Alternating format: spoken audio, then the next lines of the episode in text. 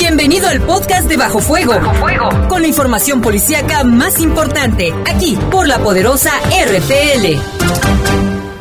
Las noticias que te interesan. Que te interesan. En Bajo Fuego, tu opinión es importante. Bajo Fuego. Búscanos en Facebook como Bajo Fuego. Además, comunícate al 718 79 95 y 96. 718 79 95 y 96. Bajo, Bajo Fuego. Comenzamos.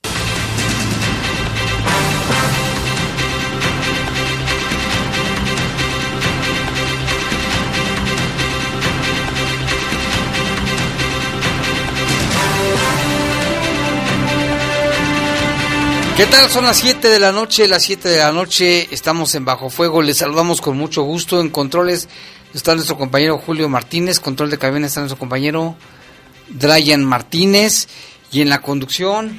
Guadalupe Atilano, gracias por escuchar Bajo Fuego. Si usted nos sintoniza a través de las redes sociales, gracias. Y también si usted nos ve o nos escucha, también todas las publicaciones que nosotros subimos, le agradecemos mucho. Yo soy Jaime Ramírez y vamos a presentarle una base de la información, pero también le queremos comentar del estado del tiempo, porque se espera que baje la temperatura en la noche y tendremos a eso de la madrugada 7 grados, así que va a ser frío, está haciendo viento, más vale que se compre un gorro, que se abrigue, que se abrigue, que se ponga una bufanda porque si todos andamos así como que eh, eh, eh, por la el por las bajas temperaturas, también proteger a los más pequeños, a los pequeños y a las personas mayores, a las mujeres embarazadas, para evitar cualquier enfermedad pues en las vías respiratorias. Que baje la temperatura en el transcurso de la noche. Pero bueno, vamos a presentarle un avance de la información. Lesionan de varios balazos a un hombre en la colonia Vista Esmeralda. Rinden homenaje a policía caído en cumplimiento de su deber. Arranca el operativo Guadalupe Reyes aquí en León y también participarán elementos de la Guardia Nacional. Confirman que fueron tres locales los que se quemaron en el incendio del mercado Comonfort. Autoridades apoyarán a los, a los afectados. Y en información del país, en la capital de la República asesinaron a un taquero a quien habían extorsionado y a su papá lo lesionaron. Son las 7 con 2, vamos a hacer una pausa, regresamos con los detalles de estas y otras noticias policíacas aquí en Bajo Fuego.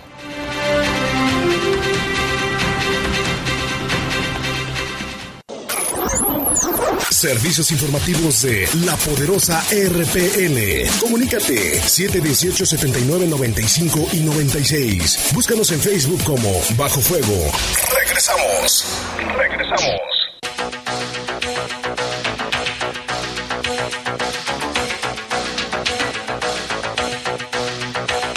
Son las 7 con 5 de la noche, vámonos con información del país. Un oficial de la Secretaría de Seguridad Ciudadana de la capital de la República Mexicana disparó y abatió a un presunto delincuente que minutos antes había robado una vivienda en la colonia Santa Cecilia en la alcaldía de Tláhuac. La dependencia difundió el video del momento en el que el presunto ladrón, al notar la presencia de la policía, al notar la presencia de la policía, bueno, se abalanzó contra uno de los oficiales.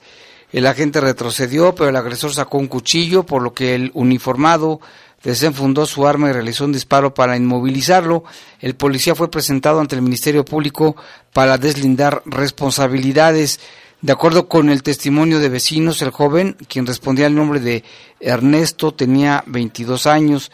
El actuar del policía provocó la inmediata reacción de los vecinos quienes sin saber le reclamaban su proceder, siendo necesaria la intervención de más agentes para evitar que la situación se saliera de control. El agente involucrado, cuya identidad no ha sido revelada, fue detenido y conducido a la Fiscalía de Homicidios ubicada en la alcaldía de Azcapotzalco para rendir su declaración. Pero fíjate que en el video se ve como el, el delincuente este sin camisa más después de que había cometido el robo se enfrenta al elemento eh entonces yo digo que el, policía actuó bien en defensa de su, de su vida también, pero la gente sin saber le empezaron a recriminar. Esto fue allá en la Ciudad de México. Y en más información continúan las agresiones a menores. ya que en un recolector de basura de Entane, esto en Tlanepantla, en el Estado de México, encontraron el cuerpo de un bebé recién nacido, el cual se encontraba en bolsas de desperdicios. Los reportes indican que durante la mañana de este lunes 9 de diciembre, en uno de los camiones, aquí señalan eh, con algunas siglas, de la, de la recolección de basura, pidió ayuda al servicio de emergencias debido a que un trabajador encontró el cadáver de un menor al separar los desechos. Al lugar acudieron equipos de paramédicos y agentes de la policía para constatar que el infante se encontraba eh, sin vida. La Fiscalía General de Justicia del Estado de México investiga cuáles fueron las causas del fallecimiento. Híjole, fíjate qué terrible caso, pero hubo uno similar. Esto fue en Ciudad Obregón, Sonora, donde el cuerpo inerte de un niño recién nacido aún con el cordón umbilical, fue encontrado junto a dos contenedores de residuos sólidos municipales, esto en un lote baldío ubicado en el fraccionamiento de San Gabriel, allá en Ciudad Obregón. Trabajadores informaron sobre el descubrimiento de este recién nacido sin vida que aún tenía el cordón umbilical y el primer respondiente ante la denuncia fue la policía municipal. Personal de la Fiscalía General de Justicia realizó el levantamiento del cuerpo y elementos de la Agencia Ministerial de Investigación iniciaron las indagatorias para determinar las causas de muerte del pequeño. También trascendió que el niño no nació muerto, sino que tenía huellas de violencia y traumatismo craneoencefálico. O sea, alguien lo mató y lo tiró ahí. Qué triste, ¿no? Dos casos, ¿eh? uno en Tlanepantla, Estado de México, y uno en Ciudad Obregón, en Sonora. Eh, ¿Cuánta gente no quisiera un hijo, Jaime? Muchas parejas que no pueden tener hijos, ya sea por la razón de enfermedad o diversas causas, ya sea del hombre o en la mujer, no pueden tener un hijo con ellos y hay personas que sí pueden, sin embargo deciden asesinarlos o tirarlos a la basura como si fueran un objeto. Objetos como objetos. Están investigando en ambas entidades a ver si dan con los responsables. Sobre todo, bueno, el de, el de todavía no mencionaba nada de huellas de violencia, pero el de Ciudad Obregón sí. Ahí sí fue un infanticidio, podía señalarse. Y en más información, en Texas, esto en Estados Unidos, un hombre identificado como Felipe Gallegos perdió la vida después de caer desde el techo de una vivienda y golpearse la cabeza. La víctima de 39 años se encontraba eh, colgando unas luces navideñas esto en compañía de su hijo de 17 años cuando sufrió este accidente que le dejó una fractura en el pecho. De acuerdo a los medios locales de Texas, esto ocurrió cuando Gallegos se dispuso a hacerle un favor a su vecino y colocar las lucecitas. La ambulancia lo trasladó a un hospital donde le diagnosticaron una fractura en el cráneo y sangrado en el cerebro. Tras las complicaciones en el pecho, ocupó una cirugía, lo cual pues lo dejó ya sin vida. Eh, él era el sostén de su familia y fue descrito como una persona que siempre buscaba hacer reír a los demás. Decirlo así, una buena persona, un buen ciudadano. Descansa en paz. Y todavía por ayudar al vecino, porque ni siquiera era para su casa. Y hay que tener mucho cuidado, Lupita, a la hora de que instalemos esas cosas en las casas, extremar precauciones porque puede ocurrir un accidente lo mismo con los árboles de Navidad, con las este, instalaciones eléctricas y demás. De hecho, bomberos, eh, la Asociación de Bomberos en el Estado recomienda que por lo menos cada 10 años se revisen las instalaciones eléctricas del hogar, ya que esto genera gran parte de los incendios que se suscitan en el Estado. Por ello, la importancia que la ciudadanía esté muy atenta a su hogar, más si se trata de que su hogar no está asegurado, no se cuenta con un seguro, con un seguro eh, de daños y a veces pueden perder todo. Y en otra información del mundo, un sismo estremeció la madrugada de hoy la región de Toscana, al, al norte de Florencia, en Italia, por lo que la gente corrió despavorida a las calles, presa del pánico, y un templo sufrió grietas. Alcaldes de poblados en la zona cercana a los montes Apeninos conocida como Mugello, afirmaron que nadie resultó herido. Una enorme grieta se abrió en el pórtico del templo de San Silvestre, en el poblado de Barberino. También resultaron dañadas algunas casas, dijo a reporteros el gobernador de Toscana. Añadió que un gimnasio fue abierto para albergar a residentes, cuyas viviendas y, que se armaría un campamento de carpas para cientos de habitantes. El sismo se sintió particularmente en Florencia, la principal ciudad de Toscana en Italia. La Agencia de Geofísica Nacional informó que el movimiento más fuerte fue de magnitud 4.5 y ocurrió a las 4.37 de la madrugada. El epicentro se ubicó a 4 kilómetros al norte del poblado de Scarperia, esto allá en Italia. Y también en Nueva Zelanda eh, hizo erupción un volcán y se, se cree que hay, eh, pues no hay sobrevivientes. Eh, ya las autoridades de aquel lugar se encuentran realizando lo conducente para rescatar a quienes estuvieran ahí en la zona. Cabe mencionar, Jaime, que es una situación muy crítica la que se encuentra por allá. Se habla de al menos cinco muertos, y así lo mencionan los medios internacionales, sin esperanza de más supervivientes, así lo titula, tras la erupción del volcán en Nueva Zelanda. Se habla de al menos 31 heridos y algunos en estado crítico. Situación la que se vive allá en Nueva Zelanda. Híjole, qué difícil también. Y no sé si viste las imágenes del, ¿cómo se llama? Del volcán. Este, impresionante, ¿eh? un, un volcán muy, muy potente Incluso hay todavía gente desaparecida que ya los están buscando. Sí, se habla que, que esta erupción de cenizas y piedras y están buscando a los turistas que pudieran haber quedado atrapados. Tenemos más información, Jaime. Sí, fíjate que también, esto es nacional también, pero fíjate que la Procuraduría Federal del Consumidor presentó una herramienta que se llama ¿Quiénes, quiénes quieren los precios, pero del envío de dinero? Este se llama Pagafone, Cloud Transfer, las empresas que mejor pagan son Western Union y Zoom las menos convenientes porque cobran muy caro las, las comisiones. Esto fue durante la conferencia mañanera. El titular de la Profeco, Ricardo Sheffield, presentó por primera vez el quiénes quieren los precios del envío de dinero a México, principalmente desde los Estados Unidos. Informó que con datos del Banco Mundial y del Banco de México, el año pasado el país recibió 33 mil 677 millones de dólares en remesas y para este 2019 se espera que la cantidad llegue a 35 mil 500 millones. Aquí es bueno, dice el funcionario, detalló que Pagafón, así se llama, Cloud Transfer, Banorte e Inbursa son las siguientes, son las que ofrecen mejor rendimiento por el envío de cada 300 dólares, mientras que Western Union y Zoom ofrecen el menor rendimiento por la misma cantidad. Indicó que cada uno de los compatriotas, sobre todo desde Estados Unidos, envían promedio de 300 dólares mensuales y que son las madres y esposas las que reciben el dinero. Pues qué bueno, ¿no? Para que con esta aplicación puedas eh, checar dónde te conviene más que te envíen el dinero. De hecho, el, secretario del Migrante y Enlace Internacional, Juan Hernández, sí eh, hablaba sobre este tema, sobre las remesas, y decía que sí es importante que los migrantes guanajuatenses se informen porque parte de la comisión, su dinero pues se queda eh, con estos bancos. Es un esfuerzo que ya tiene muchos años que se venía tratando de hacer algo por, con ello, porque pues los que más ganan son las empresas estas de transferencia de dinero.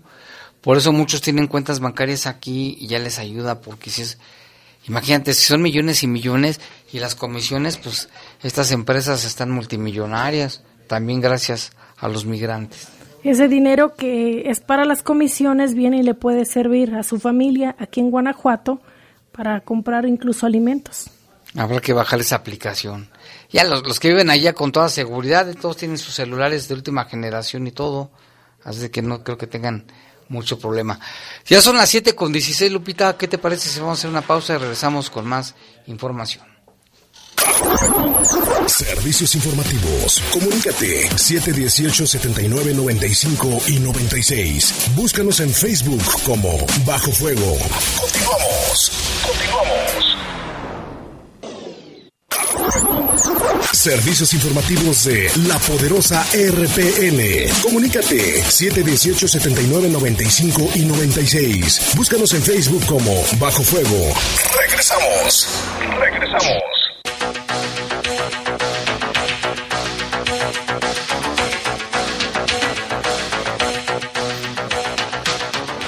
Son las 7 con 20 minutos, vamos con información local y regional, pero antes también tenemos un servicio social. Una persona que vino hasta las instalaciones de La Poderosa, bueno, pues pide ayuda.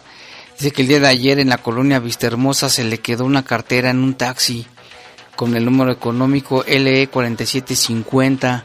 La cartera eh, tiene documentos importantes para él y su familia, tiene su pasaporte incluso. Y es que él le urge porque tiene que ir a Estados Unidos porque su esposa está mal, está, está enferma, está muy delicada. Entonces, por lo que más quiere el taxista o quien se la haya encontrado, este, favor de llamar al teléfono 477-760-4822 con el señor Rafael. Ahí viene su nombre, el, su nombre de él en los documentos. Entonces cualquier información 477-760-4822. Habrá recompensa si la devuelve el señor taxista. Si es que él se la encontró, es el taxi L4750. O tal vez algún pasajero que se la haya encontrado. O también tráigala aquí a la poderosa y nosotros se lo hacemos llegar al señor Rafael. Esto fue ayer en la colonia Vista Hermosa. Y lo tenemos información, este, las agresiones con arma de fuego no cesan. Sí, exactamente, buenas noches. Eh, pues a pesar de, de, los trabajos ya de las autoridades y, y, de lo que hemos dicho pues ya a lo largo del año, pues las agresiones no, no paran. Este, el día de hoy hubo uno cerca de las 11 de la mañana en la colonia Vista Esmeralda, en donde Francisco Javier de 33 años de edad fue agredido. Él, eh, bueno, los agresores fueron varios sujetos a bordo de dos vehículos, un vehículo blanco y otro de color azul. Esta persona, Francisco Javier, estaba en la calle Vista Flamenco y Vista Alta de la colonia Vista Esmeralda y eh, después de ser agredido, pues los responsables se dieron a la fuga, no hubo personas detenidas hasta el momento, se desconoce el motivo de la agresión y Francisco Javier fue llevado a un hospital donde se reportó grave porque tenía lesiones en la cabeza y en la espalda. Eh, no nos han informado hasta ahorita las autoridades cuál es el estado de salud. Se había reportado grave desde la mañana. No sabemos si hay avance eh, pues de manera positiva en su estado de salud. Esperemos que sí. Y pues eh, como en la mayoría de los casos no hay ningún detenido. Y no se sabe la mecánica de los hechos. No se sabe el por qué más bien. El, por, qué, por qué lo, por qué lo agredieron. Exacto. Pero fue directo el ataque. fue una agresión directa, una agresión certera que si bien no provocó la muerte en, de la persona, esperemos hasta el momento, eh, sí le provocó graves lesiones. O sea, tenía lesiones en la cabeza y en la espalda. Habla de que era una agresión directa. Recibió como cuatro balazos, ¿no? Exacto, como cuatro. Pues muy grave, ¿no, Lupita? Para lo que le sucedió a esta persona y es un ataque más. Un ataque más. Y el fin de semana. Sí, de esto también hubo un elemento de policía municipal que el día de, el, ya el día de hoy se llevaron a cabo pues este funerales. funerales por la tarde ahí por, por el panteón de, Delta. Delta, exacto. El fallecido Martín tenía 53 años de edad y tenía más de 23 años de servicio como elemento de policía municipal. Esta persona, Martín, eh, trató de frustrar pues un, un robo ahí en la calle eh, Chetumal y Cihuatanejo en la colonia Granjas Económicas que ya lo habíamos mencionado en la tarde, está cerca de la salida a Silao. Y durante esta persecución que hubo, eh, uno de los sujetos sacó un arma de fuego y disparó en su contra. Le provocó lesiones en las piernas, lo trasladaron a un hospital, sin embargo se confirmó su fallecimiento horas más tarde. Eh, los hechos fueron en las primeras horas del domingo, cerca de las 3 de la madrugada del domingo. Y de este caso hay una persona detenida, es un joven de 19 años de edad que se llama Luis, o dijo llamarse Luis, quien sigue a disposición de la Fiscalía en espera de que sea determinada su situación jurídica y pues se suma a la lista ya de más, 50, más de 50 elementos de seguridad ¿no? Que son asesinados eh, aquí en Guanajuato y la mayoría han sido en cumplimiento de su deber. Oye, ¿sabe algo de la mecánica de los hechos?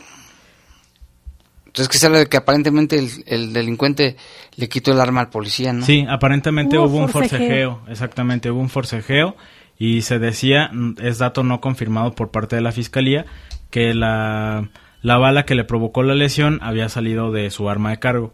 Esa era la versión inicial, pero la fiscalía no lo ha confirmado.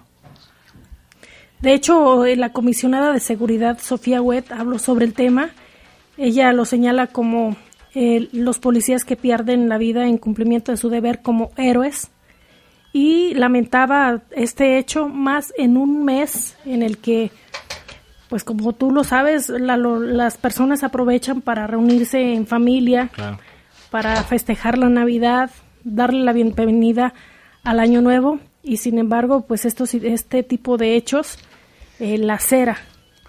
Sí, exactamente. Este tema. En, algún momento decía alguno de los ahora exsecretarios de seguridad que, que esto pues lastima sin lugar a dudas a, no solo a la corporación como tal, a los compañeros que estaban cercanos a, a Martín, sino a, o sea, a la Secretaría de Seguridad en general y creo que también como sociedad debería de preocuparnos el hecho de que las personas que nos están o están encargadas de la seguridad de los leoneses están siendo asesinadas y sobre todo el asunto de las armas, Jaime, que también ya le hemos mencionado, que, eh, o sea, un chavo de 19 años de edad con un arma de fuego, que si bien ya es mayor de edad, tiene 19 años y hemos visto casos similares donde hay niños prácticamente en la etapa de la pubertad que ya traen. A los 19 años me andaba divirtiendo. Exacto. Una familia que queda sin sustento. sin sustento. Tenía, tenía más el, el elemento como policía que lo que tiene de vida este muchacho. Yo que también fue reingreso, eh, porque nos decía como eh, Rafael Aguilera, cuando él trabajó en la policía municipal, que fue su escolta, que era una persona muy disciplinada y muy dispuesta al trabajo. Mira, tenemos este, la declaración, Lupita, de Sofía Huet respecto a este tema. Invitados por mi parte, este será esta misma semana. ¿En dónde va a ser? Este, en el, Bicentenario, el, si no me equivoco, el... Mañana. Mañana, el, el 11, ¿no? ¿Tiene la cifra de cuántos elementos estarán participando? Este, yo les pedí respaldado por una pues proteger a quien lo necesitaba en el momento que más lo requería. Afortunadamente han perdido el cumplimiento, la vida en el cumplimiento de su deber. En el caso de Guanajuato han sido eh, personas ejemplares, yo podría calificarlos de héroes.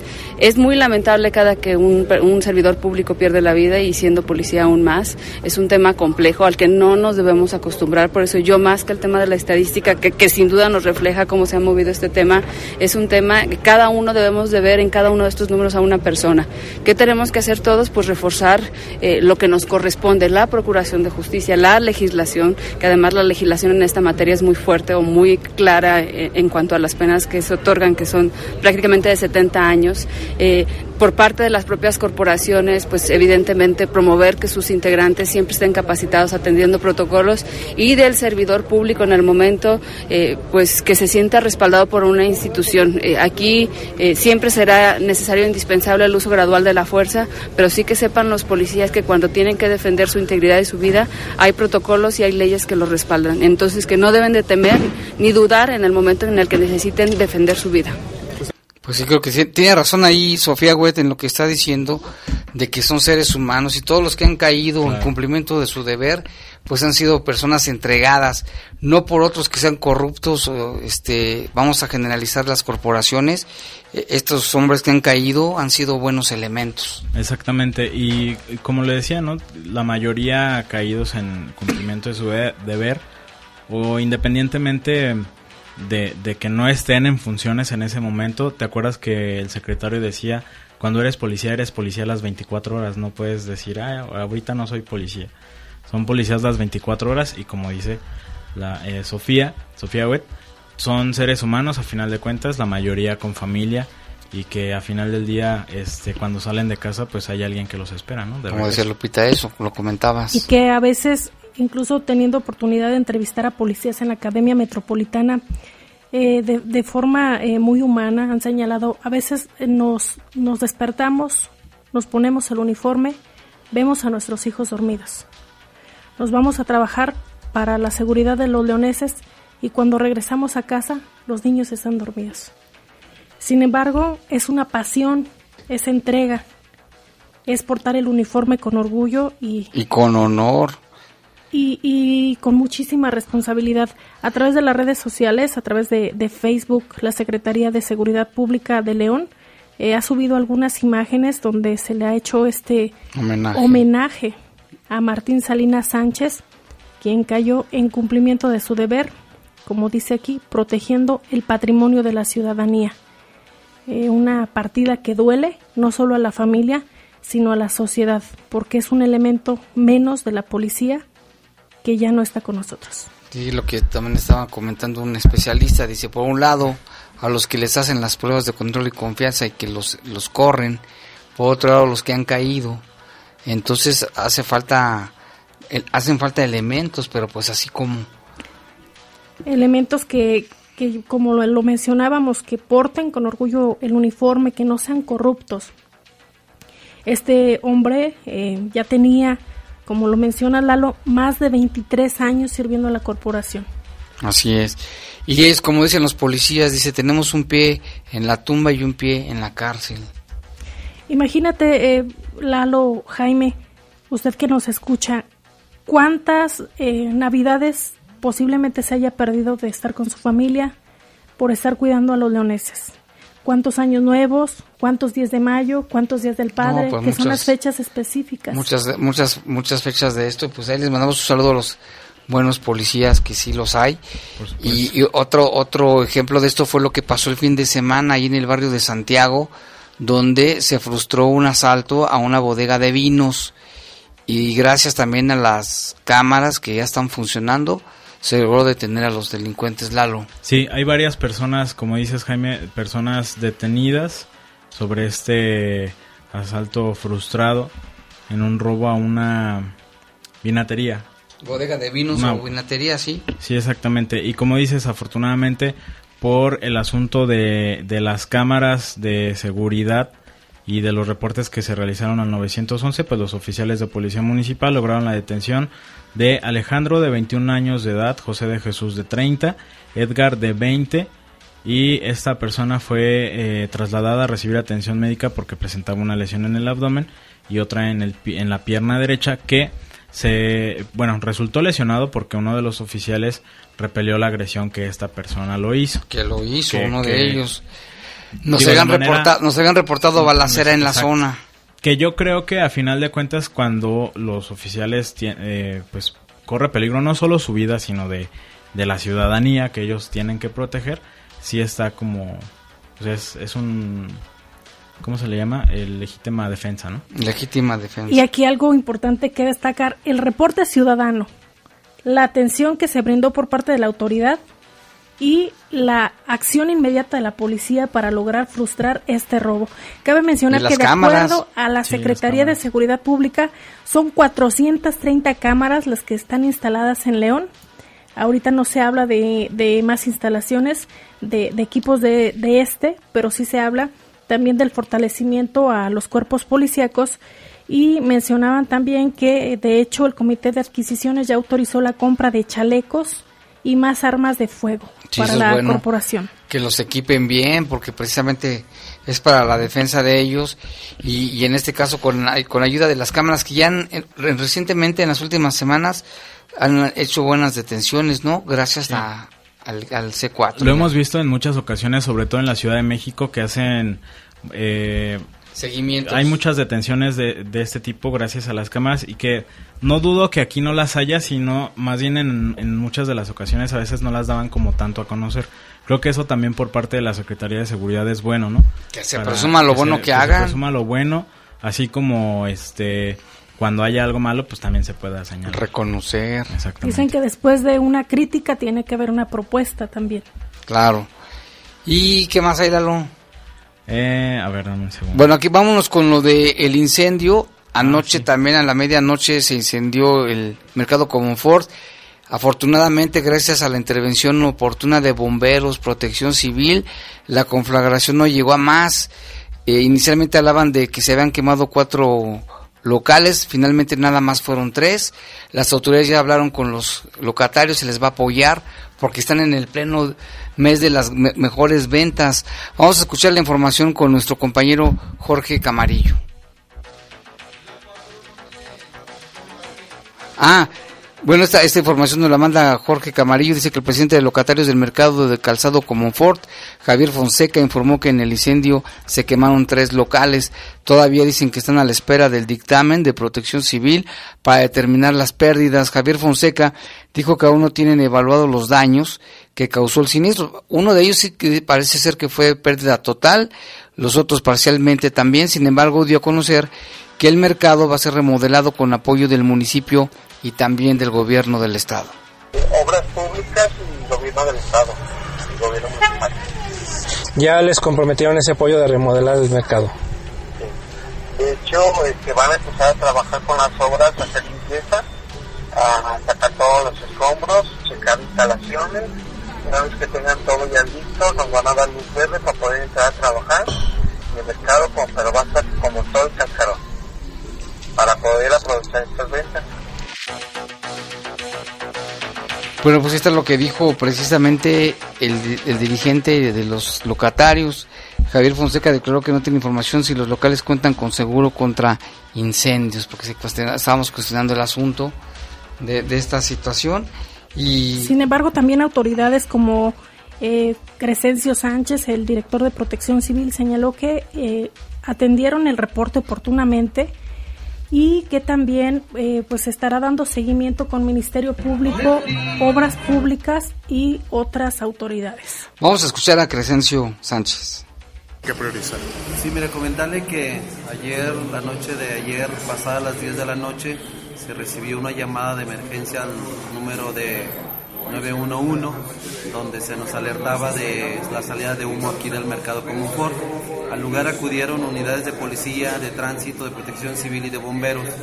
Y una vez identificado que había fuego al interior y en uno de los locales específicamente, se dieron a la tarea de hacer un ingreso forzado, se rompieron algunas chapas, candados y una vez en el interior pues podíamos apreciar que había demasiado humo, pero básicamente de uno de los locales, eh, los primeros que están ahí cerca del acceso al mercado, se estaba generando el fuego.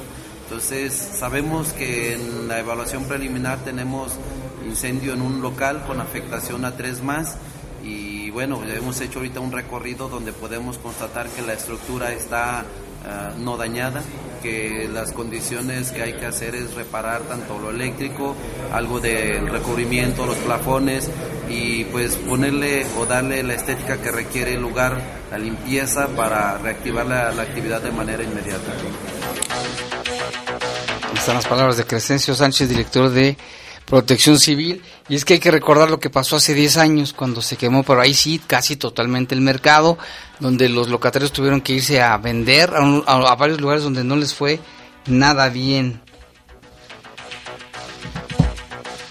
Estaremos dando seguimiento a este tema del mercado Comunfort. También tenemos eh, un audio, eh, Jaime, del, del director de Obra Pública de León. Así es, con este Cortés Galván.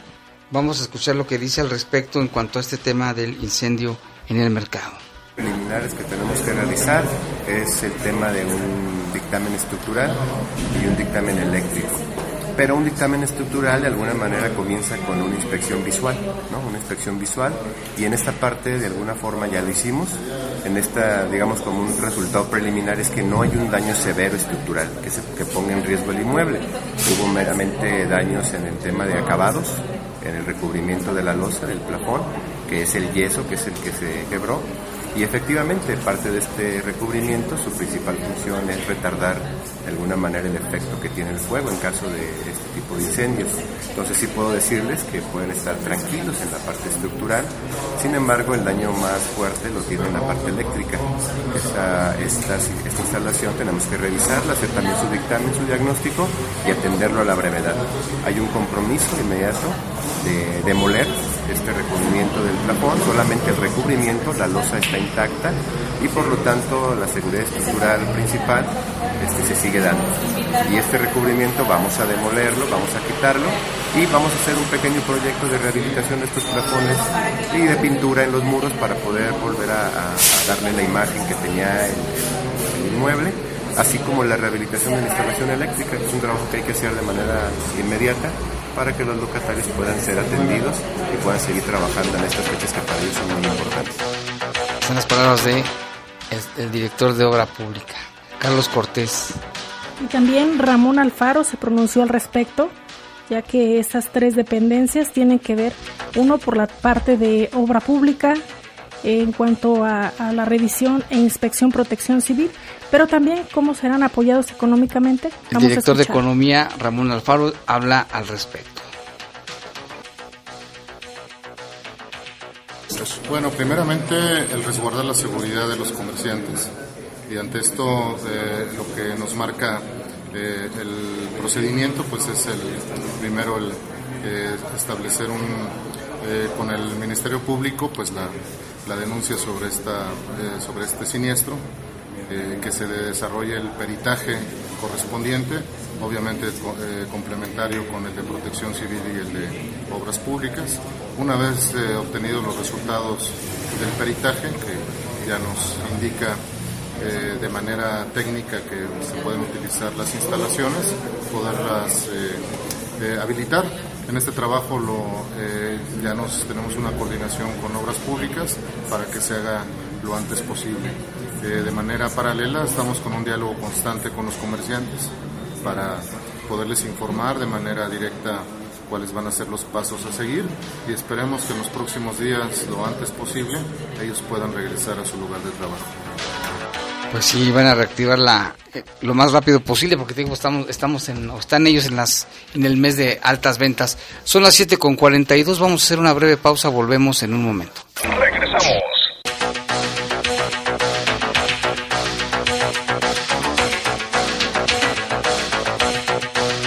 Son las 7 con 45 de la noche, tenemos más información. Recordará usted que también le dábamos cuenta de una fosa clandestina que encontraron en la ciudad de Irapuato con la información que nos mandó nuestra compañera Miriam Gasca de Punto y Aparte.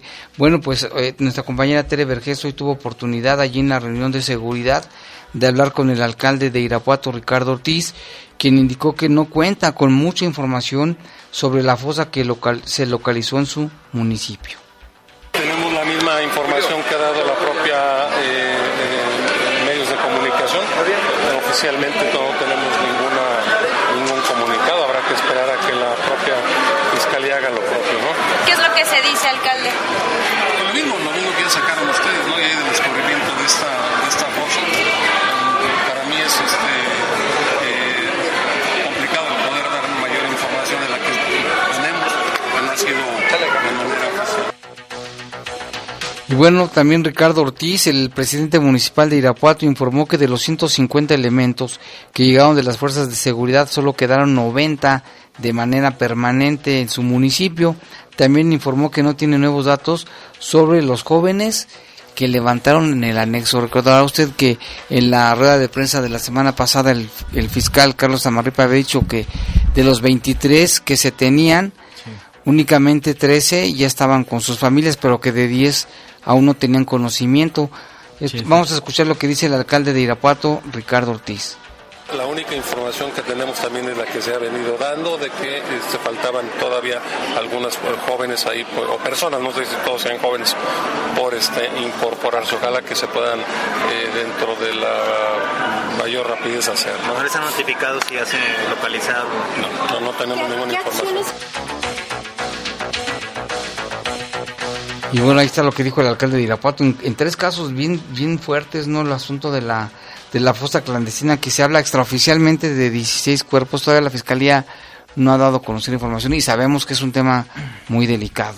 Exacto. Y de manera todavía no confirmada precisamente por la autoridad, aparentemente uno de los cuerpos de encontrado en esta fosa era un elemento de policía municipal de Irapuato, Antonio Ramírez Delgado, de unos 38 años de edad, y decimos que no ha sido confirmado eh, por la autoridad como tal, sin embargo, a través de redes sociales algunos de sus familiares dijeron que eh, eh, ya lo habían identificado precisamente entre los cuerpos que se localizó durante el fin de semana en esa fosa ya en la comunidad Ejido San Antonio el Rico en Irapuato. Y vamos a otros municipios, Lupita, porque mira lo que pasó en Celaya. Por segunda ocasión en este año, un grupo de hombres armados se fue con las manos vacías tras intentar robar el cajero de la central camionera, esto en Celaya. Híjole. Fue en la madrugada del viernes cuando un grupo de sujetos entró a la central de autobuses e intentó robar uno de los cajeros, pero no pudieron.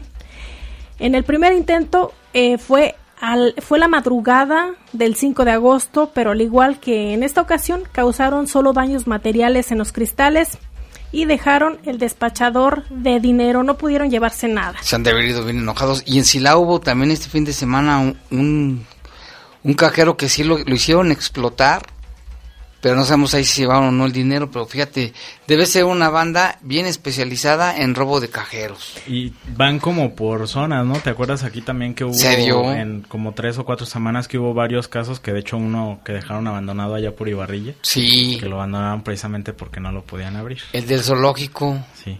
También. Y aquí vale la pena señalar que ahora que ya van a retirar su, su aguinaldo, eh, tengan muchísimo cuidado al acudir a los cajeros, preferentemente que no lo haga de noche y si lo hace de noche que vaya acompañado, que revise bien que no esté alguna persona por ahí sospechosa cuidándolo porque ya saben que los asaltos están a la orden del día.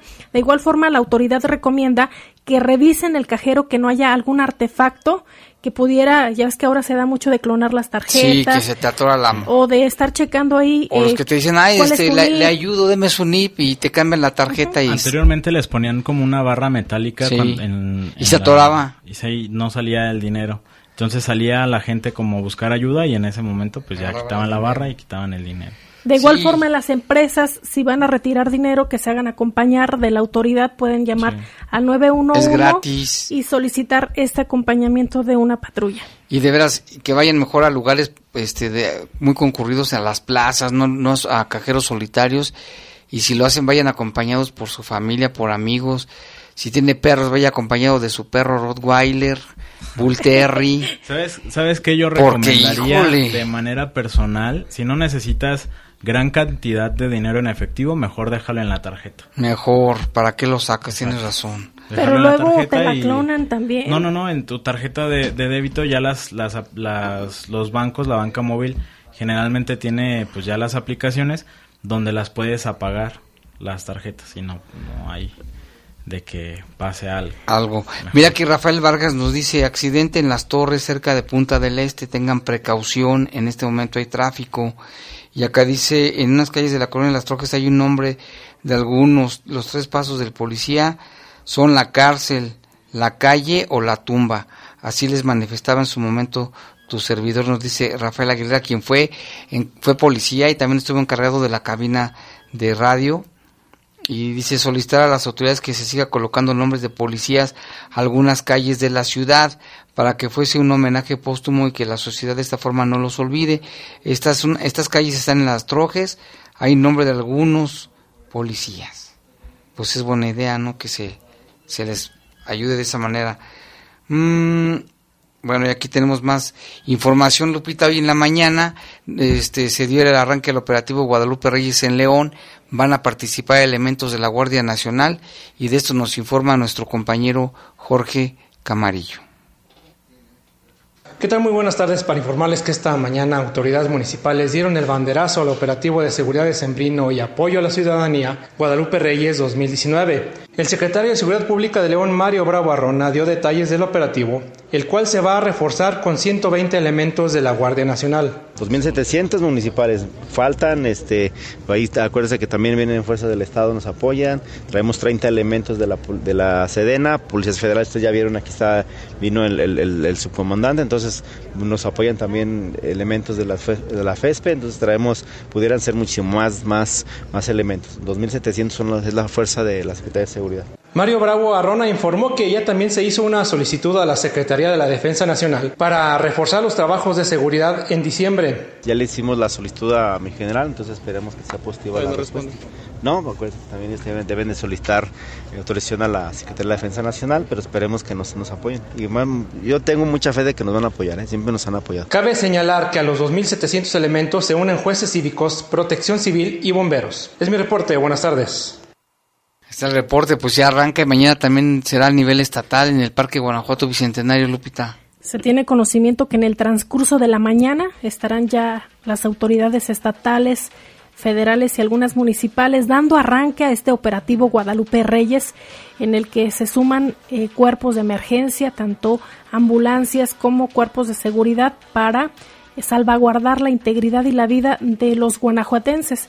Cabe mencionar que estarán en las diversas carreteras, tanto estatales como federales, dando eh, pues estos operativos.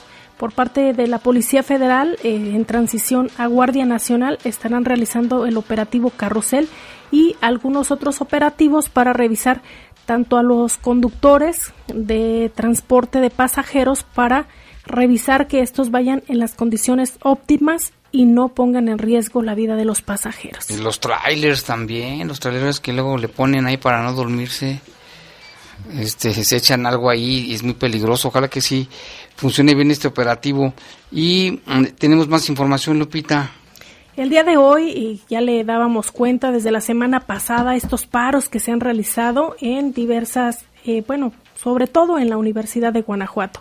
Y al respecto le comentamos que en el marco de la quinta reunión del Consejo Estatal de Seguridad, el gobernador Diego Sinué Rodríguez Vallejo, acompañado de la magistrada presidenta del Poder Judicial, Claudia Barrera y del representante del Congreso Rolando Alcántar, pidió disculpas públicas, tal como lo solicitaron los estudiantes de la Universidad de Guanajuato. Escuchemos. Bajo la convicción institucional e histórica por la justicia, la verdad y el respeto a la dignidad humana, y como un hombre comprometido con el servicio a las y los guanajuatenses, esposo, padre de familia y exalumno de la Universidad de Guanajuato, expreso lo siguiente. A nombre del Estado de Guanajuato, les ofrezco una disculpa pública a las víctimas de violencia de género, alumnas y alumnos, por las omisiones que hayan podido existir en los procesos de seguimiento de sus casos. Reitero mi compromiso de trabajo permanente con la comunidad estudiantil para que juntas y juntos implementemos las mejores acciones y sean ustedes los que vigilen y reorienten, de ser necesario, las mismas. lo más importante es la seguridad de ustedes y queremos que en todos los espacios se sientan seguros.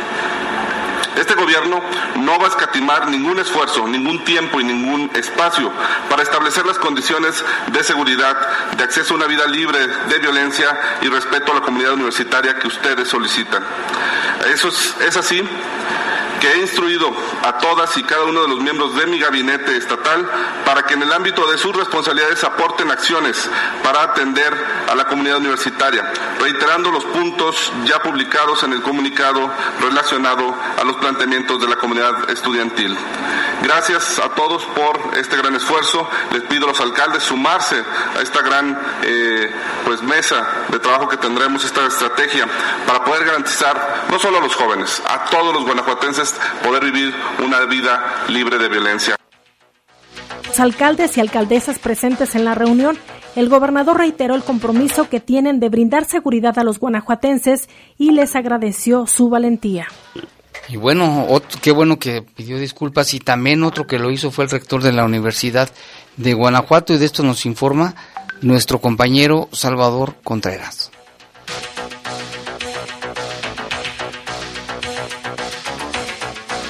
Desde el teatro principal, el rector Luis Felipe Guerrero Agripino ofreció disculpas públicas a la comunidad universitaria por omitir pronunciamientos en los casos de los estudiantes asesinados y desaparecidos en el Estado comparezco para ofrecer disculpas por todo aquello que en el ámbito referido nos duele, nos puede y nos causa una gran impotencia. Y sin cortapisas lo digo en el ámbito institucional, como rector general de nuestra Casa de Estudios, asumo, asumo plenamente mi responsabilidad y me disculpo. Sus disculpas las ofreció en respuesta a la exigencia formulada por los estudiantes que desde el miércoles pasado iniciaron una huelga por la inseguridad y acoso sexual que sufren. Me disculpo públicamente por todo aquello que me corresponde como rector general de la Universidad de Guanajuato, por todo aquello que he dejado de hacer como rector, y también me disculpo por todo aquello que he dejado de hacer como profesor, y también me disculpo públicamente por todo aquello que he dejado de ser como ciudadano de mi querido México y de mi querido Guanajuato. También dijo que aunque no se lo solicitaron, ofrecía disculpas por la violencia de género que se registra no solo hacia el interior de la Universidad de Guanajuato, sino a todos niveles.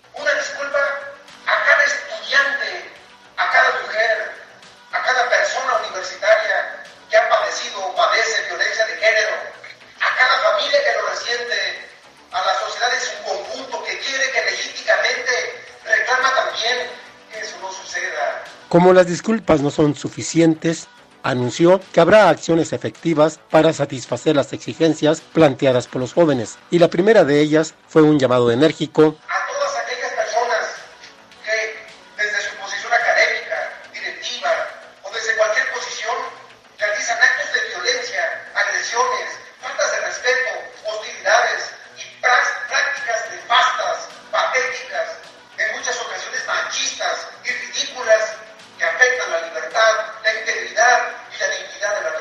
No es justo que los universitarios sufran esas embestidas y la universidad sea estigmatizada, dijo el rector. Informó desde Guanajuato Capital, Salvador Contreras. Pues este que también se, se disculpó fue El alcalde de Guanajuato, Alejandro Navarro, a través de su cuenta de Twitter, eh, señala, esta es tierra de lucha, de libertad y de amor por nuestra ciudadanía.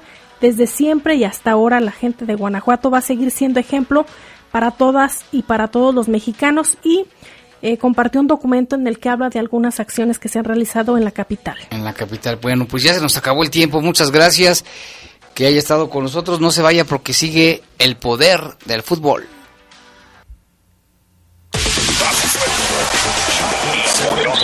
La Poderosa presentó. Presentó.